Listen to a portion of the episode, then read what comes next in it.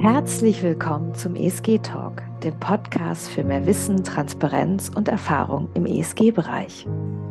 Herzlich willkommen äh, zu einer weiteren Ausgabe des ESG Talk Podcasts. Ich bin total aufgeregt. Ich habe heute zwei wunderbare Menschen von der Corporate-Seite dabei, und zwar einmal Isabella Calderon Hoyos und Christian Riede. Beide arbeiten für die OMAX ähm, und der ESG Evolution. Die ESG Evolution ist eine Business Unit von der OMAX.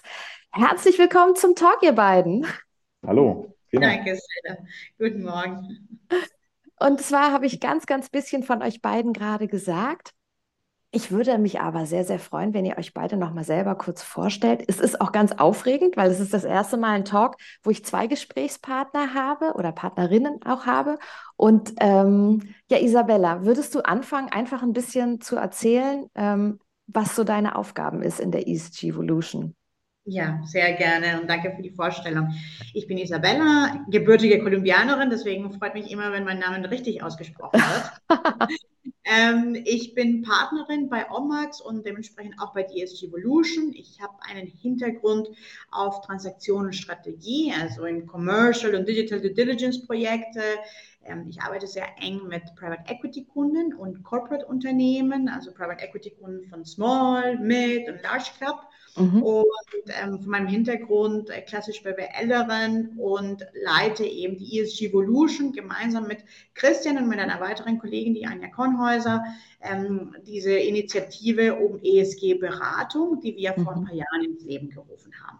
Das ganz kurz zu mir. Super. Christian, würdest du dich auch noch ganz kurz vorstellen?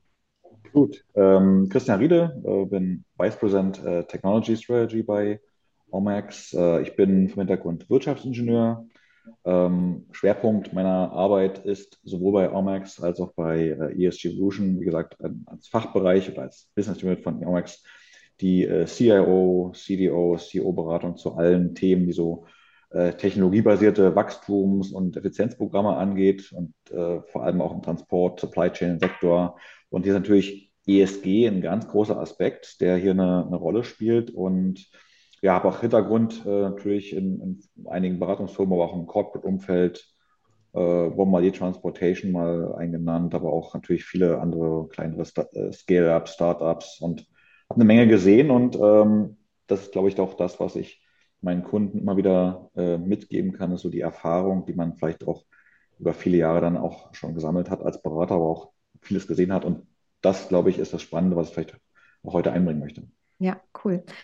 Ähm, ich freue mich so, weil wir heute mal in die Corporate-Seite eintauchen und mit euch beiden auch ähm, Erfahrungen teilen können. Im Vorgespräch, was wir gerade hatten, ähm, habt ihr mir auch erklärt, dass die ESG Evolution sich so in drei Säulen einteilt: äh, Transaction, Strategy und Umsetzung. Mhm. Vielleicht, Isabella, würdest du anfangen mit Transaction Strategie und dann kreuzen wir weiter bei dir, Christian, Strategie und Umsetzung, um einfach besser zu verstehen, wie ihr da aufgestellt seid und was die Kunden am Ende des Tages ja auch von euch brauchen. Ja, nee, sehr gerne. Ich glaube, vielleicht, äh, um, um alle Hörer, ähm, Zuhörer abzuholen. Also, was wir momentan sehen, ist sehr viel Unsicherheit rund um dieses ganze Thema ESG. Ja, es werden mhm sehr viele ähm, regulatorische Änderungen. Äh, die Unternehmen wissen nicht unbedingt, wann, bis wann, was genau muss ich reporten, in welcher Form muss ich reporten. Ich habe im Zweifel nicht die richtigen Teams äh, in-house hierfür. Und deswegen sind sie ich würde sagen, so externe Hilfe angewiesen. Und da helfen wir gerne, da kommen wir gerne rein mit unserer Beratung. Und wie du das sehr schön aufgelistet hast, wir haben drei Säulen in unserem Business Offering. Die erste mhm. Säule Transaktion habe ich ein bisschen äh, schon erzählt, dass mein Fokus auf Private Equity Kunden liegt. Mhm. Und in der ersten Säule geht es primär darum, äh, wenn Finanzinvestoren sich ein Unternehmen anschauen, das sie kaufen möchten, zu sagen, okay, ist es das Unternehmen, äh, gibt es gewisse Risiken, gibt es gewisse Red Flags, so wie man das nennt, äh, mhm. in Bezug auf ESG. Ja. Gibt es, hast du ein Beispiel dazu, was so eine typische Red Flag sein könnte im ESG-Bereich? Ja, also eben zum Beispiel in produzierenden Unternehmen habe ich vielleicht äh, ähm, Produktionsstandorte in andere Länder außerhalb der okay. EU, die vielleicht nicht die richtigen ähm, Gesundheitsgehaltsvorgaben äh, äh, haben und da müsste man sehr tief reinschauen. Also es ist schon risikobasiert, also habe ich alles, wie eigentlich man, ich, man es haben sollte. Ja. Mhm, mhm. ähm, das ist aber der erste Schritt. Das ist sehr, sage ich mal, Risiko. Ja, wo habe ich Risiken in meinem Geschäftsmodell? Reputationsrisiken, Supply Chain Risiken, äh, Risiken im Bereich auf ähm, Erhebung von Daten, äh, Governance, also äh, Bribery-Themen etc. Ja, das ist mhm. sehr, sehr risikohaft. Aber dann geht man in den nächsten Schritt, wenn man sagt, okay, alle Kästchen getickt, ja, okay. Habe ich das Unternehmen akquiriert, also geht dann in die Strategie und wie wir das auch nennen, in die Value Creation. Mhm. Ja, das Unternehmen ist ja schon in, in Händen von Finanzinvestoren und man möchte natürlich den Wert steigern, Wert generieren und äh, schaut man jetzt nicht nur auf die Risiken, sondern jetzt vielmehr auf die Opportunitäten, auf die Chancen. Okay. Mhm. Ja, und da fängt es an, alles halt schöner und griffiger zu werden weil man den Unternehmen auch hilft, diese Chancen zu identifizieren. Es gibt Produkte, wenn man in der Branche tätig ist, die man kennt, wie zum Beispiel eine Materiality oder Double Materiality Analysen, Gap-Analysen. Zur Ma Materiality-Analyse muss ich kurz durchgrätschen, also eine Swap, ähm, ähm, Stärken, Schwächen ähm, und ähm, Herausforderungen und, und, und Chancen. Ähm, kannst du kurz zu der Materiality-Analyse auch noch kurz was sagen? Sehr gerne. Das ist im Grunde genommen für mein spezielles Geschäftsmodell die wichtigen KPIs zu identifizieren. Also was okay. ist materiell für mich als Geschäftsmodell? Wenn ich produzieren will, äh, ein produzierender Gewerbe bin, ist es zum Beispiel ein CO2-Ausstoß im Blick mhm. auf E. Wenn ich mhm. aber ein Business Services Unternehmen bin, wie zum Beispiel Omax oder ESG Evolution, das sind halt Themen rund um, um die S von ESG. Mehr die sozialen Bereiche, ne? Mhm. Richtig, also Und Diversity, Unternehmensführung, mhm. Inclusion, Talent, exakt, ja. Also das ist für jedes Geschäftsmodell unterschiedlich und deswegen muss man eine zunächst, weil das ist ein neues Thema, ja, ähm, im Grunde genommen von der von der Gesetzgebung. Also es ist mhm. sozial ein neues Thema, aber von der Gesetzgebung. Und dann muss man für sich entscheiden und, und herausstellen, was sind die KPIs, die für mein Geschäftsmodell, mein spezifisches Geschäftsmodell relevant sind, materiell sind, für mhm. die unterschiedlichen Stakeholder. Für meine Kunden, für meine Mitarbeiter, für meine Lieferanten äh, mhm. und für die Regierung letztendlich auch. Ja, ja, ja. Und das ist diese zweite Säule eben rund um Strategie, also diese Chancen, wo kann ich Wert heben, mhm. zu identifizieren und eine ESG-Strategie aufzusetzen. Also wo will ich hin? Was ist meine Vision? Ähm, die auf Umsatz, auf Profitabilität greift, auf äh, alle diese Themen in der P&L sozusagen. Mhm. Und dann würde ich wahrscheinlich an Christian dann übergeben, weil dann kommt ähm, die Umsetzung. Und das ist auch, was wir aber in der ESG Evolution machen und wo, wo Christian auch da träglich äh, unterstützt. Okay, also das heißt, es ist nicht so, dass der klassische Berater eine schöne Präsentation zeigt und dann äh, bye-bye sagt und äh, die Mitarbeiter und das Unternehmen dann damit alleingelassen wird und sagt, okay, wie kriegen wir das jetzt hin? Okay, Absolut. Das ist also eben der USB. Ne? Okay, okay. Nee, genau, gerade bei der, bei der äh, Wesentlichkeitsanalyse, so wie sie, wie sie auch heißt und wie, wie es Isabella auch genau äh, super zusammengefasst hat, kommt es ja für die Unternehmen darauf an, einmal zu schauen, wie wirkt das Unternehmen selbst denn auf die Umwelt oder auf ESG, also sprich der, der eigene Impact. Und die andere Sicht auch, wie wirkt es denn die Umwelt, wie wirken äh, soziale äh, Komponenten auf mich als Unternehmen, also Financial Materiality. Und das Ganze zusammen betrachten, natürlich, das ist für Unternehmen sehr komplex, der Prozess. Und angenommen, man kommt jetzt irgendwann raus, ähm, zum Beispiel, man hat äh, sehr starke, äh, eine sehr umfassende Lieferkette, ja, mhm. äh, wo äh, dann zum Beispiel auch sogenannte Scope 3 Emissionen sehr elementar sind. Das ist für viele Unternehmen sind die Scope 3 Emissionen die, die man stattdessen in der Lieferkette einkauft äh, durch, durch Vorprodukte, aber auch an Kunden, sprich durch, durch, äh, durch äh, sagen wir so, äh, äh, Upstream in den, zum Kunden hin entsprechend auch beim Kunden erzeugt werden durch Nutzung des Produktes. Die sind für viele Unternehmen 80, 90 Prozent der, der äh, Gesamtemissionen des Unternehmens. Mhm, mhm, und die sollen ja auch gesenkt werden. Die müssen mhm. gesenkt werden, um auch sicher zu gehen, dass die Produkte selbst und dass auch die, das Sourcing der Vormaterialien, sag ich mal, nach ESG-Kriterien erfolgt. Mhm. Und das ist für ganz viele Unternehmen eine riesengroße Herausforderung, überhaupt erstmal zu verstehen, wo setzt man da an. Und da gibt es auch mhm. entsprechende äh, Methoden, da gibt es auch äh, Softwareanbieter, die ja auch unterstützen. Und in diesem Bereich zum Beispiel ist ein sehr starker, um mal einen zu nennen jetzt, ein starker Bereich, wo wir dann auch helfen, Unternehmen helfen können, hier reinzugehen und das ein bisschen aufzubrechen und auch zu verstehen, wo entstehen denn die als Unternehmen mhm. und aber auch dir quasi mit deinen Produkten, wo entstehen hier quasi die, die CO2-Hotspots und wie kann man jetzt strategisch da rangehen, das zu ändern durch andere Materialien, durch andere äh, Produktionsprozesse und ähnliche Dinge. Und das ist quasi so ein, ein Teil der Umsetzungsthematik, die wir dann begleiten. Mhm. Ähm, Nochmal ganz kurz zu dem Begriff Scope 3. Also es gibt ja mhm. den Scope 1, das ist ja im Prinzip das CO2, was ich direkt durch meine Produktion produzi äh, ähm, kreiere und ausstoße. Scope genau. 2, wo, wo, und sind das dann die, wo sind dann die Zulieferer? Also wie teilt sich das dann nochmal auf? Ja, Scope, also genau, also Scope 1, genau das, was in den eigenen äh, Produktionsprozessen quasi passiert. Scope 2, das ist eher so äh, zugekaufte Elektrizität, Elektrizität mhm, mhm, äh, äh, Wärme, aber auch Produktions, äh, äh, sag mal so Wärme, die man vielleicht auch braucht, aber wesentlich. Oder Strom wahrscheinlich auch, ne? Also wie, wie, wie ist genau. der Strom produziert worden, den ich, den ich kaufe, genau. Das, was ich jetzt quasi als Elektrizität Heizung, Cooling, mhm. äh, Energie quasi einkaufe. Das kann Unternehmen auch noch eigentlich recht gut messen, weil sie ja quasi genau. Die, genau. die ganzen Rechnungen da bekommen und dann auch entsprechende Lieferanten auch die CO2 Footprints äh, sich liefern lassen könnten. Und Scope 3 ist so ein bisschen alles andere, das, was, ähm, das, was in der Lieferkette entsteht, äh, was äh, durch, durch entsprechende äh, Transporte, ganz okay. insbesondere Transporte durch Lieferanten, die gar nicht meine eigenen, meine eigene Fleet betreffen, sondern einfach zugekaufte, zugekaufte CO2-Emissionen in meiner eigenen Transportkette. Okay. Ähm, aber auch die andere Sicht, wenn jetzt Kunden mein Produkt kaufen, erzeugen sie ja auch Emissionen mhm. äh, oder auch das Produkt nutzen, erzeugen sie Emissionen. Auch die müsste ich eigentlich oder muss ich im Scope 3 berücksichtigen.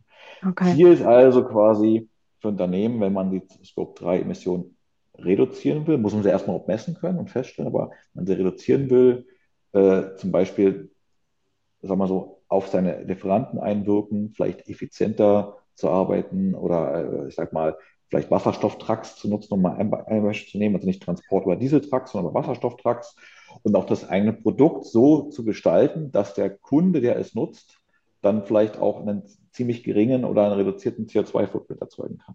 Okay. Also so eine alles, quasi alle anderen Emissionen, die in diesem, in diesem Produkt zusammenhängen, aber nicht durchs Unternehmen selbst verantwortet werden, durch eigene, durch eigene mhm. Das ist mhm, Scope 3. Mhm. also im Endeffekt eingekaufte, eingekauftes korrekt. CO2. Mhm. Genau, korrekt. Genau. Okay, okay. Ähm, was mir gerade so durch den Kopf gegangen ist, sind eigentlich zwei Fragen. Ähm, seid ihr in irgendeiner Form spezialisiert auf einen gewissen Sektor. Also wir haben jetzt gerade über CO2 gesprochen und du hast erwähnt, Isabella, es gewisse Sektoren gibt, die sind per se einfach nicht so CO2-intensiv. Also es könnte jetzt sein, dass das Thema CO2 ein Fokus von euch ist. Mm, oder ist es im Endeffekt so, dass ihr da ganz breit gestreut seid? Seid ihr da eher nach Unternehmensgrößen oder ähm, weil ich frage mich in der zweiten Frage auch, wie weit ist es denn möglich, auch in der Arbeit einen Standard reinzubringen? Ja, mhm. also natürlich habe ich immer wieder Themen, die vom Gesetzgeber vorgegeben werden, aber jedes Geschäftsmodell innerhalb auch eines Sektors, eines, einer Branche und sogar bei Wettbewerbern ist zum Teil so unterschiedlich, weil die zwar in einem Bereich konkurrieren, aber in den zwei anderen Bereichen überhaupt nicht äh, auf dem gleichen Marktplatz agieren also die beiden Fragen. Äh, Isabella, magst du vielleicht starten? Ja. Sehr gerne. Also ich, ich würde sagen, nicht, dass wir auf eine bestimmte Industrie uns fokussieren. Ja. Ähm, ich würde aber schon sagen, dass Unternehmensgröße richtig, also ich würde sagen, Mittelstand ist unser, unser Sweet Spot, ja, mhm. äh, einfach weil das äh, im, im, Standort Deutschland einfach sehr wichtig und sehr relevant ja, ist. Ja, das stimmt. Ähm, aber, auch, aber auch große Unternehmen, ja. Mhm. Ähm, ich glaube, es ist auch wichtig zu verstehen, äh, es gibt nicht One-Size-Fits-All-Lösungen. Genau. Da bin ich komplett bei dir. Äh, dennoch gibt es Standards, dennoch gibt der, die, die Gesetzgebung gewisse mhm. Rahmenbedingungen, in denen du dich bewegen sollst. Und mhm. ähm, die Standards fangen langsam an, sich zu etablieren. Mhm. Hast du da ein Beispiel dafür? Ja, letztendlich, welche, welche KPIs und wie ich diese messe zum Beispiel. Ja, es fängt an, sich zu etablieren. Dennoch sind wir noch, würde ich sagen, noch in, in, in den Kinderschuhen. Mhm. Ähm, man merkt das, woran merkt man das? Man merkt, dass es zum Beispiel extrem viele Neugründungen gibt im Bereich Software. Software ja. und Tools. Wie messe ich meine KPIs? Welche KPIs sind für mich wichtig? Äh, messe ich Scope 1 mit diesem Tool oder Scope 3 oder was Christian jetzt gerade genannt hat? Genau, genau. Das entsteht jetzt gerade. Ich glaube aber, wichtig ist, und, und davon gehe ich aus langfristig, weil wir haben schon den Footprint aus der Finanzbranche, wie sich diese ganzen KPI-Reporting etc. sich äh, nach der Finanzkrise immer mehr etabliert haben und heutzutage einfach zu Standard geworden sind. Mhm. So sehe ich das auch ein bisschen mit ESG, ähm, wo man vielleicht so Pareto-Prinzip 80-20 umgehen wird. Du hast 80 Prozent der Sachen, die du in den Unternehmen dir anschaust, die Standard für diese Industrie mhm. sind. Natürlich kann ich nicht ein, ein ein IT-Services-Unternehmen mit einem Automobilzulieferer vergleichen. Ja, mhm. Aber innerhalb dieser Industrien wird es wahrscheinlich 80 Prozent Standards und dann vielleicht 20 Prozent äh, geschäftsmodellspezifisch, unternehmensspezifisch. Mhm. Ja, und mhm. dahin werden wir uns bewegen, weil das hat uns auch diese anderen regulatorischen Änderungen von anderen äh, Schritten in der Wirtschaftskette auch schon mal gezeigt, dass das sich alles langfristig dahin bewegen wird. Mhm. mhm.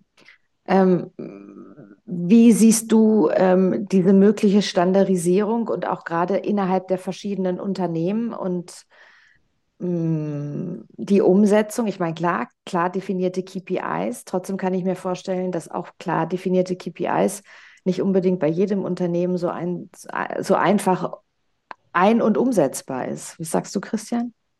Ja, im Prinzip ist es äh, vielleicht mal aufwärts an dem, an, der, an dem Punkt von Isabella. Ähm, wir fokussieren uns insbesondere auf den Mittelstand und der Mittelstand, ich würde ein bisschen ins Unreine sprechen, der wacht gerade auf. Weil natürlich diese, das, das Thema äh, CSRD, also Corporate Sustainability Reporting Directive, ja. das ist, ähm, das ist allen jetzt langsam bewusst, dass das, äh, obwohl es, sage ich mal, noch nicht eine EU-Gesetzgebung ist, aber das ist ein Prozess, der jetzt, äh, EU-Kommission ist das durch. Entsprechend auch wird das auch in EU, in der, im EU-Parlament und im EU-Rat dann entsprechend auch äh, durchgehen, dass wir quasi wirklich dann äh, für mittelgroße, also Mittelunternehmen äh, ab Januar 2025 dann für das vorhergehende Jahr berichtspflichtig sind. Genau. Und berichtspflichtig heißt ja hier nicht nur einen, einen Report hinlegen, sondern der muss einen gewissen Standard erfüllen, mhm. European Sustainability Reporting Standards, also ESRS mhm. und ist auch ständig Teil des, äh, des Lageberichts und äh, des ganzen Jahresabschlusses wird geprüft. Also sprich, mhm. da kommt man langsam schon in so eine Themen rein, wo es dann schon auch Standards braucht. Und mhm. wie Isabella von meinte, auch die, natürlich ist das noch nicht ganz etabliert, weil auch die Prüfer ja quasi eine grobe Orientierung haben und die wissen auch, was sie entsprechend sehen wollen. Aber da werden sich auch im Laufe der nächsten Jahre so Better und Best Practices etablieren. Also sprich, wenn ein Prüfer sieht, naja, du bist ein, deine Peers äh, machen das so und so schon sehr optimal. Du machst es aber noch nicht so optimal, da solltest du dich aber hinarbeiten, weil wir als Prüfer sehen eigentlich, was so mittlerweile der Standard ist. Und das wird sich in den nächsten zwei, drei Jahren auch sehr schnell bewegen, weil natürlich auch die großen Unternehmen, die äh, heute nach, nach NFRD, also Non-Financial Reporting Directive, schon prüfungspflichtig sind mhm. und das dann auch ab nächsten Jahr sein werden, die geben langsam schon die Standards vor und die bilden schon die Prüfer aus, dass die eigentlich schon genau wissen, was erwarte ich eigentlich jetzt hier. Mhm. So, und unsere Aufgabe ist es als, als, als äh, Berater, das natürlich ein Stück weit auch schon mit zu antizipieren, unsere Kunden mitzunehmen, äh, auch äh, entsprechend in den, in den ähm, auch mit unseren Partnerunternehmen, die wir haben, also wir arbeiten mit Partnerunternehmen zusammen, die Software anbieten, die man nutzen kann, um Reporting sauber zu machen, um vielleicht Scope-3-Emissionen aufzudecken und, und, und. Also sprich, wir helfen auch heute schon mit Best Practices unseren Kunden von den größeren und vom Markt zu lernen, auch wenn das vielleicht für unsere Kunden jetzt schon heute noch gar nicht relevant ist, aber es wird mhm. sehr bald. Und wir wollen da unseren Kunden helfen, da äh, sehr schnell den Anschluss zu finden und dann auch entsprechend Standards und, und Best Practices zu etablieren und zu implementieren. Und das ist dann sehr vielfältig. Deswegen ist auch diese Fokussierung dann auf eine Industrie nicht, nicht, nicht hilfreich, weil da mhm. zu viele Unternehmen gerade äh, ähm, über verschiedenste Industrien hinweg äh, jetzt sehen, dass sie dort äh, Bedarf haben mhm. und wir auch dann über Industrien hinweg auch eigentlich sehr gut äh, da auch lernen können und auch Best Practice mitbringen können. Äh, weil ich sage mal, ein Logistikanbieter, klar, der hat eine, hat eine sehr starke Logistikkette auch bei sich, aber auch ein Unternehmen, was jetzt im E-Commerce-Bereich ist, muss ja auch Logistik denken. Insofern sind die, obwohl es eine ganze Industrie ist, sind die äh, sind die, sind die zum Beispiel das Lieferketten-Sorgfaltspflichtengesetz gilt für, für alle Großunternehmen mhm. und da gibt es Standards, die wir auch dann lernen und mitbringen und das ist quasi eigentlich unser Asset, unser Mehrwert, den wir unseren Kunden dann. Mhm. Äh, also du meinst, dass du im Prinzip in einer Industrie ähm, zu einer Lösung, mh, hm, sagen wir mal, den Lösungsansatz nahezu perfektionieren kannst und diesen mhm. Lösungsansatz, auch wenn der dann bei einer anderen Industrie nicht so relevant ist, trotzdem schon mit hohem Standard oder mit einer hohen, sehr guten Umsetzung auch implementieren kannst. Verstehe ich genau. das? Ab, absolut okay. genau. Und, und weil auch natürlich äh, äh, die großen Unternehmen, also ich sag mal so gerade die, die großen produzierenden Unternehmen äh, und auch in der Chemiebranche, im, im Supply Chain, im Fertigungsbereich, da gibt es ja auch heute schon aufgrund der, des NFRD, wie gesagt, wo heute schon diese Unternehmen reportingspflichtig sind, äh, auch schon etablierte Best Practices, mhm. die dann auch jetzt langsam runtertrippeln in die anderen mittelständischen Unternehmen, die davon, davon profitieren können. Das ist genau das, was wir mitgeben. Ja, ja. Äh, die Corporate Social Responsibility Directive, die gilt ja äh, offiziell ab 1. Januar 2024. Also 2024 wird das erste Reporting-Jahr. Mhm. Ähm, es sind definiert, glaube ich, Unternehmen, die 250 Mitarbeiter haben, 40 Millionen Euro Umsatz ähm, und dann 20 Millionen Euro Bilanzsumme. Das sind ja ungefähr 15.000 Unternehmen in Deutschland. Mhm. Mm, wie ist das, dass wenn ihr zu einem Unternehmen geht und einen Pitch macht, müsst ihr, habt ihr so viel Wettbewerb, dass ihr mehr oder weniger links und rechts wegschlagen müsst, damit ihr auch den Auftrag bekommt beim Kunden? Oder ist es ganz eher das Gegenteil, dass jetzt so langsam auch der Mittelstand anfängt, anfängt zu überlegen, okay, wie setze ich das eigentlich um? Und mh, mm, dann hole ich mir jemanden von außen und dann sucht er aber erstmal relativ lange, bis er auf jemanden stößt. Also ich, ich würde sagen, aus der, aus der Erfahrung, äh, es ist wahrscheinlich weniger das Wettbewerb, es ist mehr, ähm, wie wird das Thema angegangen im Unternehmen. Und da hast du ganz unterschiedliche. Ja? Da hast du Unternehmen, die sagen, oh, das ist weiteres Reporting in Anführungsstrichen. Ja, das heißt, muss beim Finance liegen, ah, ganz easy. Ich setze einfach nochmal ein weiteres Hut auf unseren Head of Finance und er soll jetzt auch ähm, Reporting machen. Mhm. Reporting machen. Ja. Was ist denn eurer, was ist denn eurer Meinung nach? Also wenn ihr euch das so, das ideale Unternehmen, wo jetzt zum Beispiel auch der ESG-Bereich angesiedelt ist, wo müsste der eurer Meinung nach angesiedelt sein in einem Unternehmen?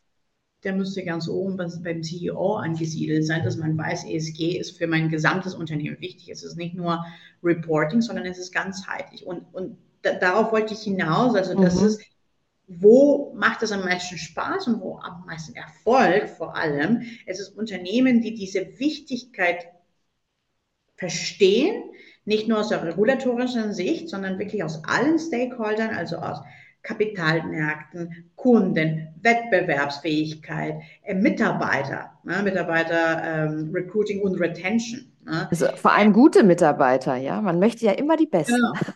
genau, eben. Und ich glaube, diese Unternehmen, die das wirklich heads-on angehen und sagen, okay, ich brauche ein Team, ich brauche die Experten, ich äh, habe im Zweifel auch, natürlich hängt das von der Größe ab des Unternehmens, ja, aber ich habe ein, ein Chief Sustainability Officer zum Beispiel und hole mir auch die, ähm, die entsprechende externe Hilfe von einer ESG Evolution zum Beispiel, ähm, die mich bei der Hand nimmt und, und meine Themen strukturiert, priorisiert und mir einen klaren Roadmap gibt, was muss ich bis wann machen. Ich glaube, das macht am meisten Sinn und, mhm. und auch Spaß.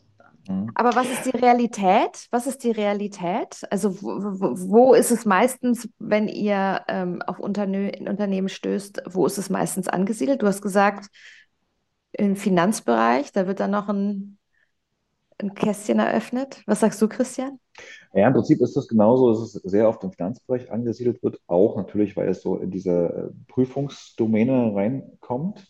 Ähm, aber genau was, was Isabella eigentlich gesagt hat, dass die, die guten und erfolgreichen Unternehmen, die sehen das eigentlich als eine äh, CEO-Aufgabe an, weil schlussendlich muss sich eine ESG-Strategie mit der Business-Strategie harmonieren. Mhm. Ich, kann, ich kann nicht eine ESG-Strategie bauen, die sagt, geh links rum. Äh, zum Beispiel ähm, äh, nehmen Thema, Thema Lieferketten-Sorgfaltspflichtengesetz. Meine ESG-Strategie sagt, äh, ich muss weg von irgendwelchen äh, äh, Suppliern in, in, in, in kritischen Ländern, in, in, sag mal, wo vielleicht Löhne Druck sind. Ja? Das mhm. würde meine ESG-Strategie sagen. Und meine Business-Strategie würde sagen, ich muss genau da sourcen, weil ich da Kostenvorteile habe. Mhm. Das würde quasi komplett widersprechen. Also deswegen muss eigentlich Unternehmen, die erfolgreich sind, denken eigentlich ESG als inhärenten Bestandteil der, der Business-Strategie. Mhm. Unternehmen, die, sage ich mal, noch in den Anfängen stecken, die versuchen, sich eine ESG-Strategie zu legen und ihre Checkmarks zu machen und Haken zu setzen und Hauptsache wir sind irgendwie compliant und lassen mich mit dem Rest in Ruhe. So. Muss man ein bisschen äh, flapsig auszudrücken, aber so sind, sind, ist vielleicht der Markt äh, oder sind, sind die erfolgreichen und die nicht, nicht so erfolgreichen Unternehmen aufgestellt. Mhm. Und das ist ja genau unser Ansatz, äh, unseren Kunden zu helfen und dahingehend zu beraten, wie man eine ESG-Strategie, eine Nachhaltigkeitsstrategie in den Domänen E, S und G, obwohl man sagen muss, E und S sind natürlich sicherlich die, die Kernelemente der ESG, dass das Teil der Geschäftsstrategie wird, um auch dann, sag ich mal, License to Operate, das ist ein großes Wort, aber ich sag mal, wir wissen nicht, was in den nächsten 10, 15 Jahren auf viele Unternehmen zukommt. License to Operate ist so ein bisschen so diese, sag ich mal, gesellschaftliche Akzeptanz von Unternehmen, ja, mhm. die da unter, sag mal, unter äh, unter Beschuss stehen kann. Und das muss ein Unternehmen heute schon mitdenken, mhm. aus Geschäftsstrategiesicht, aus ESG-Sicht, wie es langfristig seine License to Operate sichert. Mhm. Und gleich natürlich Wertehebel schafft, die dann auch vielleicht gar nicht in erster Linie äh, ESG sind, sondern HR fürs Talentmanagement, äh, Einkauf für Sourcing, ähm, ähm, äh, Operations, um den Fuhrpark anders aufzustellen oder vielleicht die Energieversorgung des Unternehmens. Also sprich, plötzlich sind alle beteiligt mhm. und das muss natürlich sich irgendwo unter einem Dach, also in der, in der Regel unter dem CRO bündeln. Mhm, mhm. Und ich, ich glaube vielleicht nochmal ganz kurz, Stella, du hast gerade einen Punkt äh, gemacht, den ich gerne hervorheben möchte, und zwar ja. 15.000 Unternehmen. Ja, das mhm. ist eine Menge. Und woran scheitert es momentan? Dass ich glaube, viele sich dessen gar nicht bewusst sind, wie dringend das Thema ist. Also es ist wirklich fünf vor zwölf, ja, ähm, weil es ist nicht einfach, ich mache eine schöne Folie und gut ist oder ich äh, habe vielleicht in HR ein paar KPIs in Bezug auf äh, Gehalt und Diversity, ne, irgendwelche Quoten, dann hole ich mir noch auf dem anderen Bereich noch auch ein paar andere KPIs und dann habe ich so einen Set an 10 KPIs und gut ist. Ähm, es geht, es ist viel, viel tiefer als das. Ja, es geht ja. nicht nur um das, um das Messen, sondern um das Benchmarking im Wettbewerb. Es geht auch um das Verbessern. Ja, weil da, darum geht es am Ende des Tages. Es ist nicht einfach ein, ich muss es einfach messen, sondern ich muss schauen, wie ich die verbessern und und äh, offenlegen, wie will ich diese auch verbessern. Ne? Also was sind meine Schritte dahin? Und ich glaube, daran scheitert es in der Praxis momentan. Ja? Mhm. Also die Awareness, die, die wächst äh, Monat zu Monat, das merken wir. Mhm. Aber äh, dafür, dass es eigentlich ein so ein dringendes Thema ist und auch regulatorisch getriebenes Thema ist, müsste gerade viel mehr passieren. Mhm. mhm. Ähm, da geht mir durch den Kopf, das ging mir gerade schon vorher durch den Kopf, es gibt ja sehr, sehr viele Vorteile, wenn ich mich auf äh, ESG äh, fokussiere für das Unternehmen. Also ich glaube, ein ESG gut aufgestelltes Unternehmen wird in Zukunft ähm, einen einfacheren Zugang hat, haben zu finanziellen Mitteln. Also das wird ein Teil der Finanzierung und, Investi und Investitionsfinanzierung sein. Gibt es noch weitere Punkte, die euch äh, gerade einfallen, dass wenn ihr sagen würdet, das perfekt aufgestellte ESG-Unternehmen wird vielleicht auch eher genommen, wenn es ein Zulieferer ist, aus der Zulieferkette zu einem größeren, wenn es im Prinzip schon ESG richtig aufgestellt ist. Fällt euch da noch was ein, was so diese Vorteile sind, warum es eigentlich jedem klar ja. sein muss, dass das jetzt ähm, das Thema für 2023 und 2024 ist, um wettbewerbsfähig zu sein, um einen Sprung nach vorne zu machen, um nicht nur dieses Kostenthema, ja, Kosten und Aufwand und, sondern die großen Vorteile. Also ich glaube, das ist genau, was du sagst. Es ist Wettbewerbsfähigkeit und in allen Richtungen. Ja, es ist, hey, ich äh, brauche vielleicht ein gewisses Kapital, um weiter zu wachsen. Ja, wie komme ich an dieses Kapital dran? Ist es ein Private Equity? Ist es ein Banken? Sind Darlehen? Da muss ich halt gewissen ähm, Fortschritt im Bereich ESG auch zeigen können, so dass ich dies, dass ich sagen kann, ich bin würdig, dieses Kapital anzunehmen. Mitarbeiter hatten wir gerade, ja, genau. die richtigen, die guten Mitarbeiter, gerade bei dem Fachkräftemangel in Deutschland, das ist wahnsinnig wichtig, die richtigen Mitarbeiter an mich zu locken. Und das kann ich machen, indem ich nicht nur gutes Gehalt zahle. Für die neuen Generationen äh, ist das sicherlich wichtig, aber nicht primär. Ja. Da gibt es ja um, um Purpose. Bin ich bei einem Unternehmen, die wirklich was verändern. Die Sinnhaftigkeit. Mhm. Genau, gesellschaftlich verantwortlich ist. Ja. Äh, und auch die Mitarbeiter, die ich schon habe, auch weiter zu behalten, ja, die guten, die ich behalten möchte, ja, dass nicht plötzlich ein Wettbewerber kommt und sagt, übrigens zahl genauso viel, aber du hast hier diesen, diesen, jenes, ähm, die, alle Stakeholder, Kunden, ganz, ganz wesentlich. Ja. Ähm, wir sehen immer mehr, dass äh, Unternehmen sagen, wir kaufen nur ein von, von Lieferanten, die A, B, C machen, ja, die auch diese Verantwortung sich dessen bewusst sind, etc. Also insofern ist es, es ist 360 Grad im Prinzip. Ja, ja, ja. Und das, und das betrifft ja auch äh, ganz viele Unternehmen, die gar nicht heute äh, denken, dass sie irgendwie unter diese ESG-Thematik fallen. Aber du hast es ja so ein bisschen, ja, du hast ja ein bisschen angedeutet. Wenn ich jetzt ein Unternehmen bin, was ähm, ESG berichten muss, einfach nur mal jetzt einen Compliance-Aspekt zu betrachten, und ähm, muss genau meine Scope 3 Mission anschauen und gehe meine Lieferkette rein und muss dann, werde dann natürlich meine, meine Lieferanten danach auch klassifizieren, wie sehr äh, würden sie oder sagen wir so, setzen die meinen eigenen CO2-Abdruck unter Druck und würde schlussendlich dann auch das weitergeben an meine Lieferanten und vielleicht auch sogar Spediteure, die heute gar nicht wissen, dass sie ESG-relevant informieren müssen, mhm. kriegen plötzlich Anforderungen, sich über ESG, über eh Gedanken zu machen und, und in, der, in, der, gesamten Breite. Und deswegen ist das eine, eine Sache, wo es gar nicht auf die 15.000 Unternehmen beschränkt bleibt, sondern es wird eine, einen viel größeren äh, Umfang nehmen. Und ähm, genau der Aspekt mit, mit Talentmanagement, Reputationskraft für Unternehmen, auch das, das Kundenanforderungen werden massiv steigen, auch äh, in Richtung Unternehmen, äh, äh, sag ich mal, auf, aufs Produkt, aufs Dienstleistungsportfolio zu schauen, mhm. äh, zu schauen, welche neuen Produkte fordert eigentlich der Markt, der Kunde, die dann auch wiederum ESG-relevante äh, Kennzahlen erfüllen müssen. Also es ist mhm. eine sehr, eine sehr ganzheitliche Betrachtung, die, äh, wenn man es nur unter Compliance und nur unter, wie du meintest, Kästchen im Finance-Bereich äh, äh, absondern würde, dann wäre es quasi eine völlig unzureichende Betrachtung des gesamten Themas. Aber genau das ist etwas, was bei vielen Unternehmen heute noch so ist, mhm. was sich in den nächsten zwei, drei Jahren spätestens massiv ändern wird. Mhm.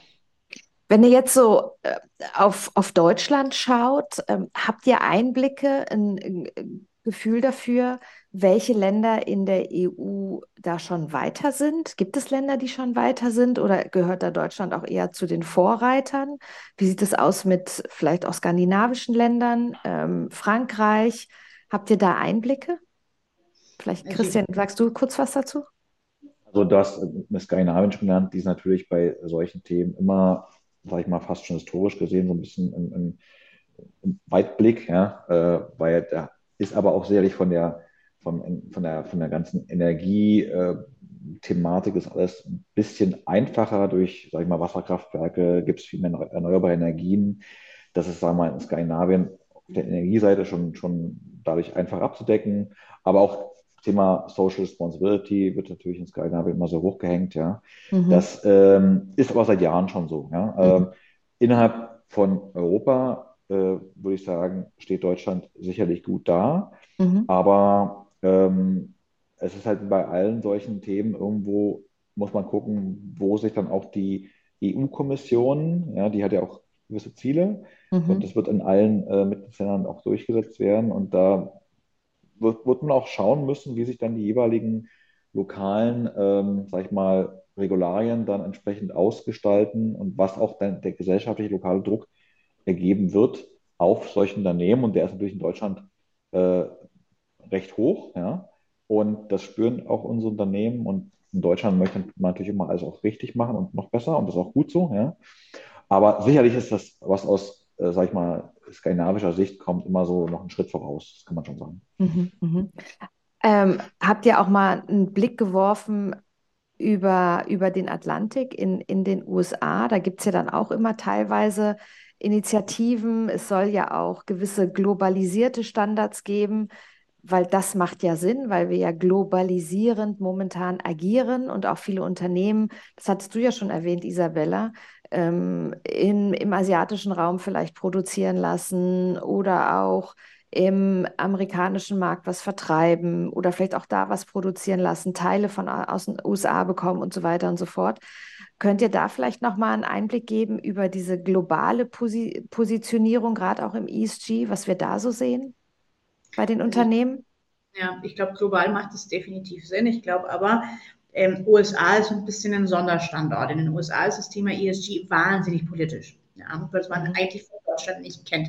Und da geht es eigentlich gerade in die andere Richtung, ja, weg von ESG, ähm, nur weil dieses, äh, dieses Begriff, also dieses Wort ESG so politisch benutzt worden ist. Ich glaube aber, wenn, wenn man hinter den Kulissen schaut, die Unternehmen bewegen sich alle in die gleiche Richtung. Ja, mhm. also bewegen sich schon in Richtung Diversity, Equality, Reduction of Waste. Also sorry, dass ich so viele. So ja, alles gut. das ist so ein bisschen mein Alltag, aber genau, also CO2-Ausstoßreduktion etc. Ja, also ich glaube, da haben alle im Prinzip wir wissen intuitiv, was richtig ist und was nicht richtig ist, ja, was moralisch korrekt ist und nicht, ja, was, was für die Umwelt, für die Gesellschaft ähm, wichtig ist. Und da bewegt sich jeder, also in jeder Region gibt es Initiativen in diese Richtung, aber es ist, es ist wahnsinnig interessant zu sehen, wie ähm, mit diesem Konzept ESG in den USA sehr, sehr politisch äh, momentan umgegangen wird. Mhm, mhm, Im Prinzip gibt es ja so, wenn man so will, so, so drei wesentliche Standards, die man da so generell betrachten muss. Also klar, neben dem CSRD, was wir äh, vorhin schon besprochen hatten, ist sicherlich das äh, International Sustainability Standard Board, ISSB, was man äh, erwähnen muss. Ähm, und auch die Global, Global Reporting Initiative, äh, GRI, mhm. die alle irgendwo in diesem Kontext spielen und sich aufeinander auch so ein bisschen beziehen. Was mit CSRD halt ähm, das Entscheidende eigentlich ist, und da geht schon Europa einen Schritt voraus, dass es äh, verpflichtend ist für viele Unternehmen mhm. und verpflichtend ja auch in, dem, in der Prüfungsrelevanz. Ja? Also mhm. in einer, dass es schon Teil des, des Jahresabschlusses ist, des, des prüferischen Testats am Ende. Und das ist etwas, was natürlich in den USA jetzt so nicht der Fall ist. Muss man gucken, wie sich da so die, die Dinge entwickeln. Und das ist auch vielleicht, wo andere äh, sagen wir, äh, Geografien auch auf Europa schauen, ob das, ob, wie das umgesetzt wird, wie funktioniert das, ist das erfolgreich, wie ist, was sind das für, für Kosten dann vielleicht auch für die für Unternehmen, ist das ein, ist das auch wirklich ein Wettbewerbsvorteil langfristig oder vielleicht auch ein Nachteil, weil es auch Kosten bedeutet. Mhm. Da schauen andere sicherlich auf uns erstmal so ein bisschen in Europa, was machen wir eigentlich, aber man kann schon sagen, dass das CSRD schon auch für andere so eigentlich von der von der inhaltlichen Tiefe schon auch ein Standard ist, an dem man sich orientiert. Mhm. Äh, und der ist im, im, im, großen Maße in dem GRI auch äh, sagen wir, harmonisiert und das ISSB ist da auch involviert. Also sie sind auch Teil natürlich des, des Standardisierungsvorgangs gewesen. Und äh, das ist etwas, was, äh, was man da vielleicht nicht abschließen, aber was man so sagen kann, dass gerade in Europa diese Verpflichtung, das ist was vielleicht der Sonderstatus ist, den, den mhm. Europas Nachhaltigkeit hat. Mhm. Isabella, du hattest das Thema Zeit schon angesprochen. Mm, Wie ähm, kann ich mir das denn vorstellen, wenn jetzt ein Unternehmen sagt, okay, ähm, wir wollen das jetzt umsetzen, wir wollen unsere KPI, äh, KPIs aufsetzen, also unsere Kennzahlen aufsetzen, ESG-Kennzahlen aufsetzen und Zielkennzahlen aufsetzen. Wie lange dauert das dann so ungefähr? Also das heißt, dass wenn ihr dann mit einsteigt, wie lang ist ungefähr die Projektlänge? Ähm, kann man sagen, dass man so ein Projekt innerhalb von sechs Monaten umsetzen kann? Ähm, wie weit kann man denn nach so einer Zeit, vielleicht sechs Monaten, wie viel Prozent kann man dann vielleicht auch schon irgendwie haben? Also wir reden ja auch von gewissen Standardisierungen, was erwartet wird, welche Zahlen haben wir und so weiter und so fort. Könnt ihr da im Thema Zeit, Projektlänge für so einen Mittelständler ähm, da eine Angabe machen, also der jetzt vielleicht auch gerade hört, zuhört und sagt, ja, okay, vielleicht sollte es doch auf Management-Ebene, sollten wir uns mal langsam mal damit beschäftigen. Äh, könnt Ja. ihr da einen Einblick geben? Ja, also es hängt natürlich davon ab, wie komplex das Geschäftsmodell ist. So Ja, wie also immer, wie, genau. wie, genau, wie viele Standorte, wie viele Mitarbeiter, wie viele unterschiedliche Produkte ich habe, etc. Ne? Also da, da gibt es viele Dimensionen, die diese Komplexität ähm, ja, beeinflussen. Aber wie du sagst, ein typischer deutscher Mittelständler mit äh, vielleicht äh, 200 Millionen Umsatz, ne, so 150 bis 300 Millionen Umsatz, sowas in den Dreh, äh, mit ähm, ein paar Produktionsstandorte. Ich glaube, man sollte schon davon ausgehen, dass ein, so ein Implementierungsprojekt ähm, zwei, drei Monate kosten wird. Ja, Mhm. also Zeit. Äh, das ist nicht in ein paar Wochen getan, aber es endet auch nicht nur mit, okay, ich habe jetzt meine ähm, mein Tool, mein Software-Tool implementiert, ne, sondern äh, man muss es auch regelmäßig anpassen, aber das ist, wie gesagt, noch nicht alles 100% definiert und man muss davon ausgehen, dass die Gesetzgebung sich ändern wird. Ja, und äh, diese Änderungen muss man mitgehen. Ja. Mhm. Und ich glaube, es ist wichtig zu verstehen, also der erste, allererste Schritt ist zu sagen, okay, wo will ich eigentlich hin? Was ist meine Ambition? Ich kann ich kann sagen, ich will nur compliant sein. Also ich will nur das machen, was die, ähm, was die Gesetzgebung mir vorgibt. Das ist Mhm. auch fair. Oder ich kann auch sagen und definieren, hey, eigentlich möchte ich ein Vorreiter sein. Eigentlich ähm, ist das in Line mit unseren Werten, mit unseren Unternehmenswerten. Ich möchte wirklich hier at the forefront sein. Mhm. Äh, und dann muss ich natürlich zwei, drei Schritte mehr machen als der andere. Ja? Und wenn ich diese Vision festgelegt habe, mein Roadmap, wie komme ich dahin? Dann sage ich, okay, welche Tools brauche ich? Und da kommen wir auch ins Spiel, wo wir sagen, okay, für dein Geschäftsmodell, für diese Komplexität, diese Größe etc., das ist das beste Software Reporting Tool, was für dich passt. Also wir helfen auch diese Vendor, Vendor Selection, wie man das nennt. Mhm.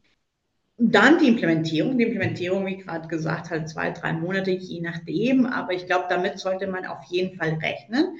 Ähm, und dann geht's dann äh, um das Anpassen, das kontinuierliche Messen. Das ist natürlich eine andere äh, Intensität der Arbeit. Das ist sicherlich viel niedriger als die reine Implementierung, aber es ist auch wichtig, dass man auch nicht blauäugig reingeht und sagt, hey, danach ist es getan und gut ist.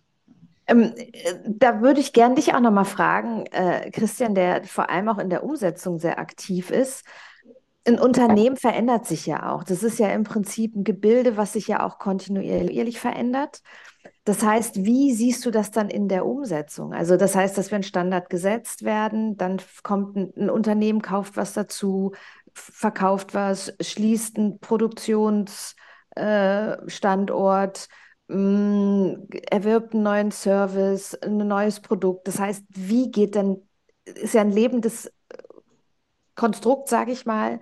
Wie siehst du das in, in der Umsetzung? Also hat ein Unternehmen immer wieder einen Beratungsbedarf oder wie kann das Unternehmen mit der Veränderung und dem ESG-Bereich, wie kann es damit umgehen? Ich sag mal so, wenn ich, ein, wenn ich ein sehr guter Berater bin, dann schaffen die es ziemlich schnell, ohne Berater klarzukommen. Das ist Okay. mein Ziel. Äh, weil schlussendlich ist es ja wie bei, bei allen Themen, wo es darum geht, ähm, Daten aus dem Unternehmen äh, zu erheben, Prozesse zu, zu vereinheitlichen. Das ist halt alles ein einmaliger Aufwand. Man muss aber vor allem die Organisation dahin bringen, dass sie das versteht, warum tut sie das. Äh, Change Management implementieren, auch Unternehmen, es quasi dem Unternehmen helfen zu verstehen, dass das jetzt eine, Einheit ist, die hier sehr zentral ist für alle weiteren Zukunftsbelange des Unternehmens, genauso wie es im Finance-Bereich halt ist. Mhm. Und mein Ziel muss es sein, halt ein Unternehmen so dahin zu bringen, sehr schnell eigentlich ziemlich gut die gesamten Komplexitäten selbst zu beherrschen, sich äh, gute Leute an Bord zu holen, die das auch nach vorne bringen können, um da, damit ich als Berater schlussendlich gar nicht mehr lange notwendig bin. Das muss eigentlich mhm. das Ziel sein. Mhm. Weil genau wie du es meintest, es ist ja eine ständige Veränderung, es kommen auch neue Anforderungen rein und man möchte ja auch, dass das Unternehmen intern, das also die ESG-Abteilung intern, auch als ein interner Berater wirken kann auf die verschiedenen mhm. anderen Bereiche Unternehmen und dort quasi Nachhaltigkeit auch sukzessive zu etablieren. Und vielleicht nochmal noch mal diesen, diesen Gedanken von mal aufzunehmen. Ich meine, der ESRS zum Beispiel, als, als dieser European Sustainability Reporting Standard, der hat über 1000 Datenpunkte, qualitativer und quantitativer Art. Mhm. Die wenigsten daneben werden alle 1000 Datenpunkte liefern müssen, weil es äh, ja von äh, von bis in Biodiversity reingeht. Das wird ja auch für viele Unternehmen gar nicht relevant sein, aber es gibt schon etliche Datenpunkte, die für alle Unternehmen irgendwo auch auf Basis der Wesentlichkeitsanalyse dann auch als relevant klassifiziert werden. Und ganz viele dieser Datenpunkte liegen entweder gar nicht vor oder liegen in Excel-Tabellen oder liegen in diesen und jenen anderen Systemen. Und um hier einmal Ordnung zu schaffen, um mhm. zu erarbeiten, was brauchst du eigentlich für Daten, wie kriegst du die automatisiert und wie muss das Target Operating Model sozusagen ändern, also welche neuen Rollen und Prozesse braucht es, um diese Daten sukzessive auch nachhaltig zu, zu erarbeiten. Das ist sicherlich das, wo die meisten Beratungsunternehmen Beratungsbedarf haben. Mhm. Aber wenn das einmal etabliert ist, sollte eigentlich ein Unternehmen ohne Beratung rauskommen, weil sonst wäre der Berater schlecht. Also das heißt, das Thema ESG Education, also ESG Weiterbildung, auch für die Mitarbeiter, ist das ein großer Teil eurer Arbeit? das definitiv. Also sprich, gerade dieses, man muss aber fairerweise sagen, es, es ist ein Stück weit, also ich will jetzt nicht in Klischees abrutschen, aber ein Stück weit auch ein bisschen eine Generationenfrage. Mhm. Also sagen wir eher, eher jüngere äh, Kollegen und Mitarbeiter kundenseitig sind dafür sehr viel offener, mhm. haben da vielleicht auch einen natürlicheren Zugang dazu, während äh, ja. äh, ältere Mitarbeiter mit einer anderen Erfahrung, anderen Hintergrund das etwas, sag ich mal, anders betrachten. Ich werde, mhm. ich will das, da kann man nicht, darf nicht in Klischees abrutschen, weil Klischees dann in der Regel äh, dann auch nie zutreffen, aber im Mittel schon. Und das ist sicherlich auch wichtig für uns, ähm, alle im Unternehmen mitzuholen. Also die einen so ein bisschen auch auf die unternehmerischen Realitäten zurückzuholen, ja, die es dann mhm. auch zu betrachten gibt. Und äh, den anderen aber auch, äh, ähm, sag ich mal, beizustehen, das Unternehmen auch aus der rein Business- und operativen Sicht in die Nachhaltigkeitszukunft mit zu begleiten, weil nur beides zusammen, wie wir vorhin schon gesagt haben, Sinn macht. Und hier ist in Education alle äh, Bereiche notwendig, aber ja, ganz viele Unternehmen haben, sehen aber auch schon von sich aus die Notwendigkeit da, mhm. äh, was zu machen. Und äh, es ist schlussendlich eigentlich eine, eine Frage, wie das Unternehmen das intern organisiert mhm. und, und aufhängt. Und da sind wir auch sehr stark dabei, die Unternehmen darin zu beraten, das Nachhaltigkeit, nachhaltig aufzuhängen und das auszunutzen. Ja. Mhm. Wenn ich da kurz reingrätschen kann, weil ich glaube, dass wir haben über Purpose vorhin gesprochen. Ja? Mhm. Die einzelnen Mitarbeiter. Aber ja, wir bei der ESG Evolution haben wir auch einen Purpose, ja. Und das ist letztendlich ESG-Vorreiter zu bilden, ja, und helfen mitzubauen. Und das gilt sowohl für die Unternehmen, aber das gilt auch für die Individuen, ja, für mhm. das Individuum die einzelnen Personen. Und ähm, es ist nicht unser Ziel, jahrelang bei dem Unternehmen drin zu bleiben. Es ist unser Ziel, die zu enablen, die äh, zu entwickeln, weiterzuentwickeln. Äh, und wie du das richtig identifiziert hast, Stella, das hat sehr viel auch mit ähm, Bildung, Ausbildung, Weiterbildung der Mitarbeiter zu tun, mit äh, Augen öffnen, Benchmarks bringen, was machen eure Wettbewerber, was sehen wir auch von anderen Industrien, die vielleicht für euch auch relevant ist, etc. Mhm ähm, das ist auch ein wesentlicher Teil davon. Mhm. Was ich mich auch gerade frage, ist, was ist denn so eigentlich das, das, das Hauptargument, wo ihr einen Kunden davon überzeugen könnt, nicht nur das Geforderte von Seiten des Gesetzgebers umzusetzen, sondern die extra Meile zu gehen? Was ist so das, das hauptausschlaggebende Argument? Weil ich kann mir dann vorstellen, dass wenn das Unternehmen sich entscheidet, die extra Meile zu gehen, dass die Umsetzungstiefe hm. und ähm, die, die, die, die Transparenz der Umsetzung und die Nachhaltigkeit der Umsetzung ja auch wesentlich tiefgreifender ist. Aber was würdest du sagen, Isabella, was ist so das Argument am Markt? Ja, also ich äh, habe anfangs gesagt, ich habe sehr viel mit Private Equity Kunden zu tun ja, und deren Portfoliounternehmen, deren Corporates. Und ich glaube, das sind drei Themen. Also das eine ist Zugang zu Kapital. Ja, mhm. also das tendenziell Unternehmen, die, denen es gut geht, die wachsen, die vielleicht internationalisieren äh, und brauchen vielleicht Kapital, um diesen nächsten Wachstumsschritt zu machen. Und mhm, ESG geht es einfach nicht. Punkt. Ja, mhm. das, ist, das ist die Realität heutzutage. Ähm, und das ist ein Punkt, ja. Aber ich glaube, der, der intrinsische Motivator, es ist meistens bei Mitarbeitern. Mitarbeitergewinn und Mitarbeiterretention. Ja. Witzig. Weil aufgrund dessen, dass die Unternehmen, diese Unternehmen gesund sind und wachsen etc., brauchen sie auch mehr Ressourcen. Und wie kriege ich ähm, die Ressourcen, um mich zu binden und, und neue, motivierte, ähm, smarte, junge Kolleginnen und Kolleginnen an Bord zu bekommen? Das ja. ist meistens, wo, es, wo man es aus einem sehr konkreten Painpoint, das schon im Unternehmen vorhanden ist, auch dieses Klick macht und sagt, ja, okay, ich habe noch zusätzliche Benefits davon.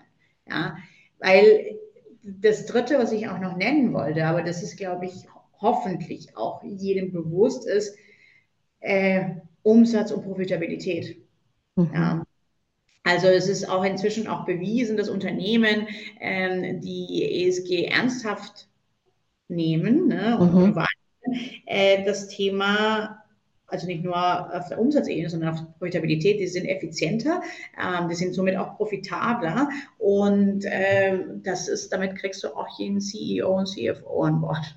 Mhm. Aber das ist sehr, sehr interessant und mega spannend, dass du das gerade sagst, weil ich finde, es gibt ja so einen Glaubenssatz, äh, im Markt, wenn ich jetzt das Thema ESG implementiere, muss ich erstmal extrem viel Geld in die Hand nehmen. So, und du sagst jetzt, nee, also wir können da vielleicht die Marge verbessern, äh, wir können den Umsatz steigern, wir können sogar auch noch äh, Marktzugänge eröffnen, die vorher gar nicht da waren. Hm, wie siehst du das? Wie nimmst du das wahr? Also dieser, gerade diese Erstinvestition ähm, und vielleicht das auch mal ins Gegen, also im, ins Verhältnis zu setzen, ja, so ein Mittelständler. Also mit wie viel muss der rechnen, vielleicht vom Umsatz, dass ich erstmal in die Hand nehmen muss, äh, aber da, um dann langfristig zu sagen, keine Ahnung, wenn ich jetzt, keine Ahnung, ein halb, ein Promille oder ein halbes Prozent oder was vom Umsatz in die Hand nehmen muss, um ESG zu implementieren, habe ich aber drei Jahre später eine Umsatzsteigerung von 10 Prozent oder eine Margenverbesserung von zwei oder irgendwie so. Kannst du dazu was sagen? Ja, also wir denken, wir sind sehr data-driven, ja, wir denken immer, alles quantifizierbar zu machen, gerade mal unser Fokus auf Finanzinvestoren liegt. Ähm, und in dem Rahmen denken wir immer an Return on Invest. Ja, mhm. und da ist meistens die Frage, ähm, wie lange, bis ich mein Investment zurückbekomme. Mhm, mhm. das Klassische, der je, jeder, der sich schon mal eine äh, PV-Anlage oben aufs Dach gemacht hat, der denkt so. Das heißt, mein Investment, was ich heute mache, wie lange braucht es, bis ich es ausbezahlt habe? Ja, okay. Und ich glaube, wir brauchen uns nichts vormachen. Das ist jetzt nicht etwas, was innerhalb von sechs Monaten halt schon mal mhm. den Return wieder mhm, reinbringt. Mhm. Aber es sollte schon Ziel sein, ähm, zwei bis drei Jahre schon richtige, ähm, richtige Schritte in diese Richtung gemacht zu haben. Ja. Ähm, und auch da hängt es auch von der Umsetzung halt meistens ab. Da ist halt, wo es meistens äh, scheitert, weil man hat ein schönes Papierchen, ein schönes Konzept, aber ähm, das die, die Geschäftsführung zum Beispiel steht nicht komplett dahinter. Ja. Mhm. Und ich sehe sehr viel Parallele zum Thema Digitalisierung, mhm. ja, mhm. Was wir auch, äh, sage ich mal, in dem großen Omax-Konstrukt auch natürlich äh, vorantreiben. Und äh, auch da ist ja ähnlich, wenn du nicht das Buy-in vom Management hast, ja, wo äh, wirklich C-Level sagt, ja, wir stehen dahinter und wir wollen das, dann kommen die Returns halt viel später oder gegebenenfalls halt gar nicht. Ja, aber du musst eine intrinsische Motivation haben, das zu machen. Und dann machst du es auch richtig, ja, und mhm. die richtigen Partner an der Seite zu haben, mhm. mhm. auch bei der Umsetzung äh, mhm. helfen. Deswegen ist es auch Christians Teil auch so wichtig, weil mhm.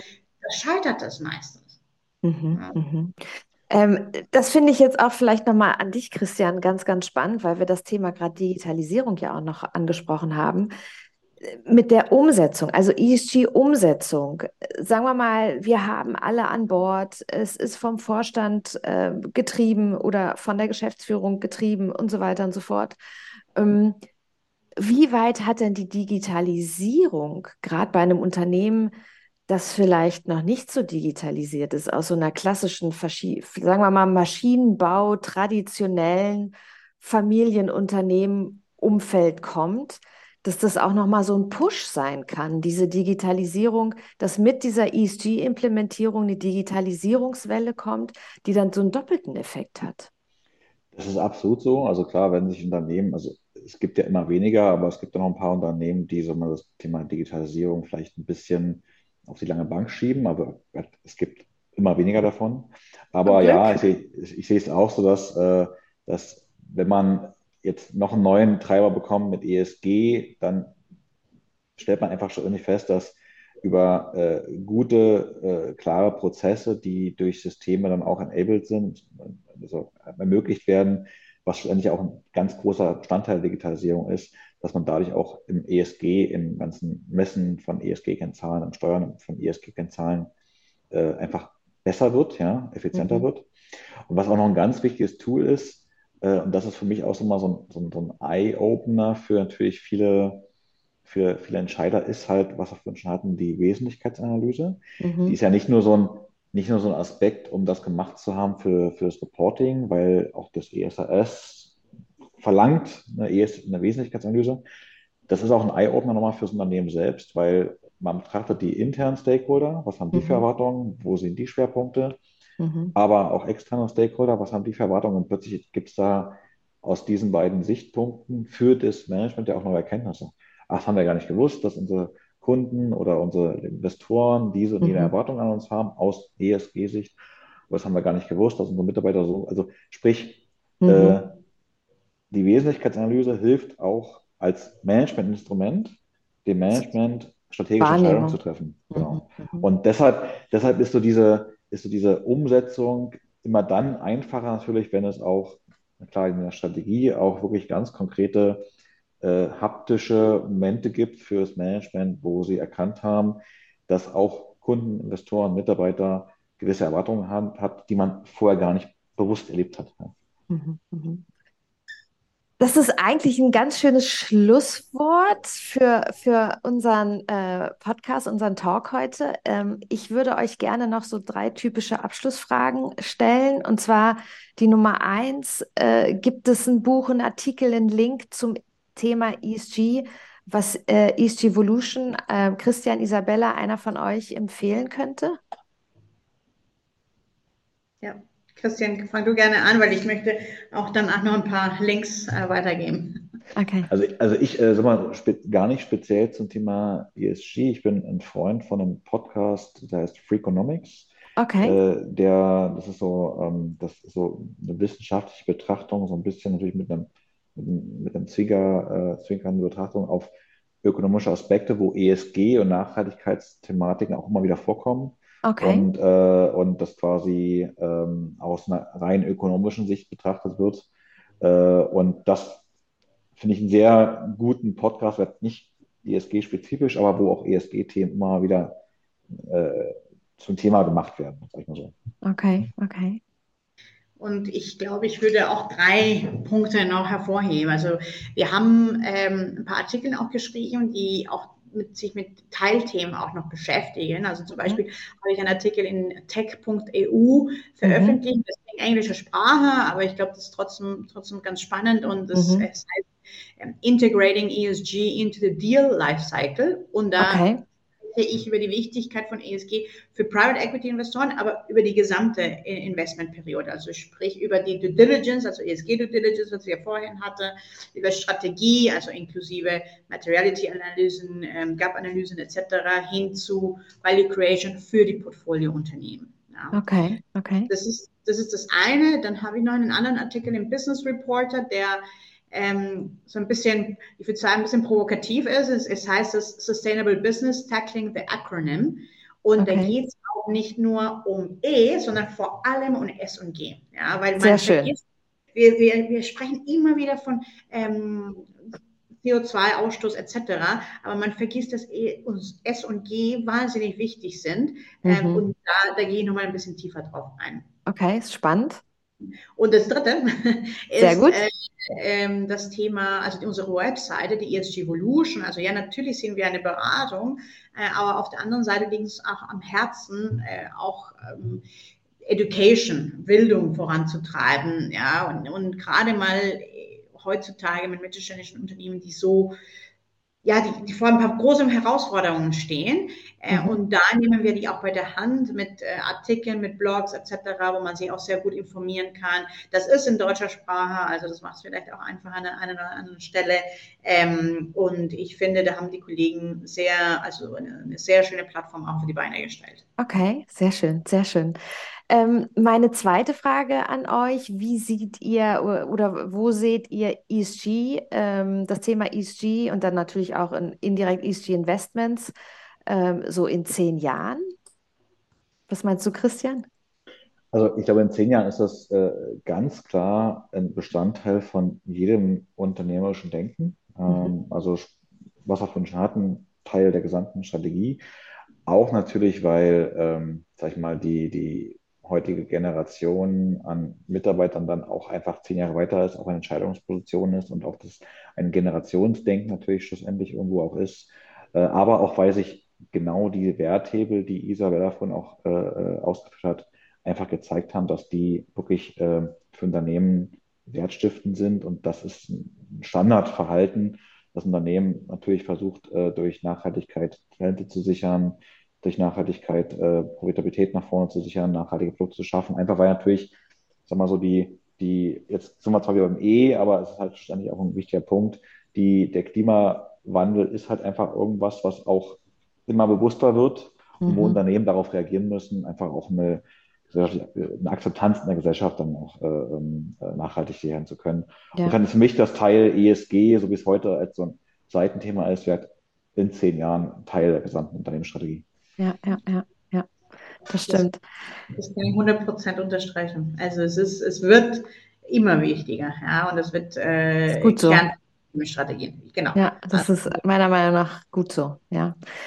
Ähm, dann noch meine letzte Frage. Was wünscht ihr euch zum Thema ESG? Gibt es so eine Sache, ähm, die ihr unseren ZuhörerInnen einfach mal so rauswerfen wollt, was ihr euch wünscht, vielleicht Bewusstmachung oder was auch immer. Isabella, was sagst ja, du? Ich, das Thema, was ich angesprochen habe, ist die Dringlichkeit. Ja, also es ist, es ist fünf vor zwölf. Ja, also das müssen wir, das müssen wir, glaube ich, alle, alle zugeben und nicht nur aus, aus äh, Umweltsicht, sondern aus regulatorischer Sicht. Also insofern, ich glaube, das, das will ich, will ich an die Hand geben und auch ein bisschen die, die Hemmung zu nehmen, man mhm. muss nicht gleich mit dem riesen Strategieprojekt und eine Mammutaufgabe starten. Man kann ganz klein auch anfangen.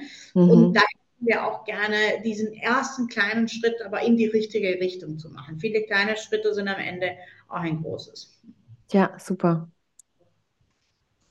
Ja, da bedanke ich mich äh, für dieses wunderbare Interview, ihr beiden großartigen Menschen. Und ich hoffe, dass ihr gemeinsam mit den verschiedenen Unternehmen ESG weiter in den Markt bringt und in die Umsetzung und dass die Unternehmen äh, sehr gut aufgestellt sind. Und ja, vielen lieben Dank. Ich wünsche euch noch einen großartigen Tag. Vielen Dank, Stella. Danke, Danke Stella, ebenfalls. Ja. Hat Spaß gemacht. Toll. Herzlichen Dank.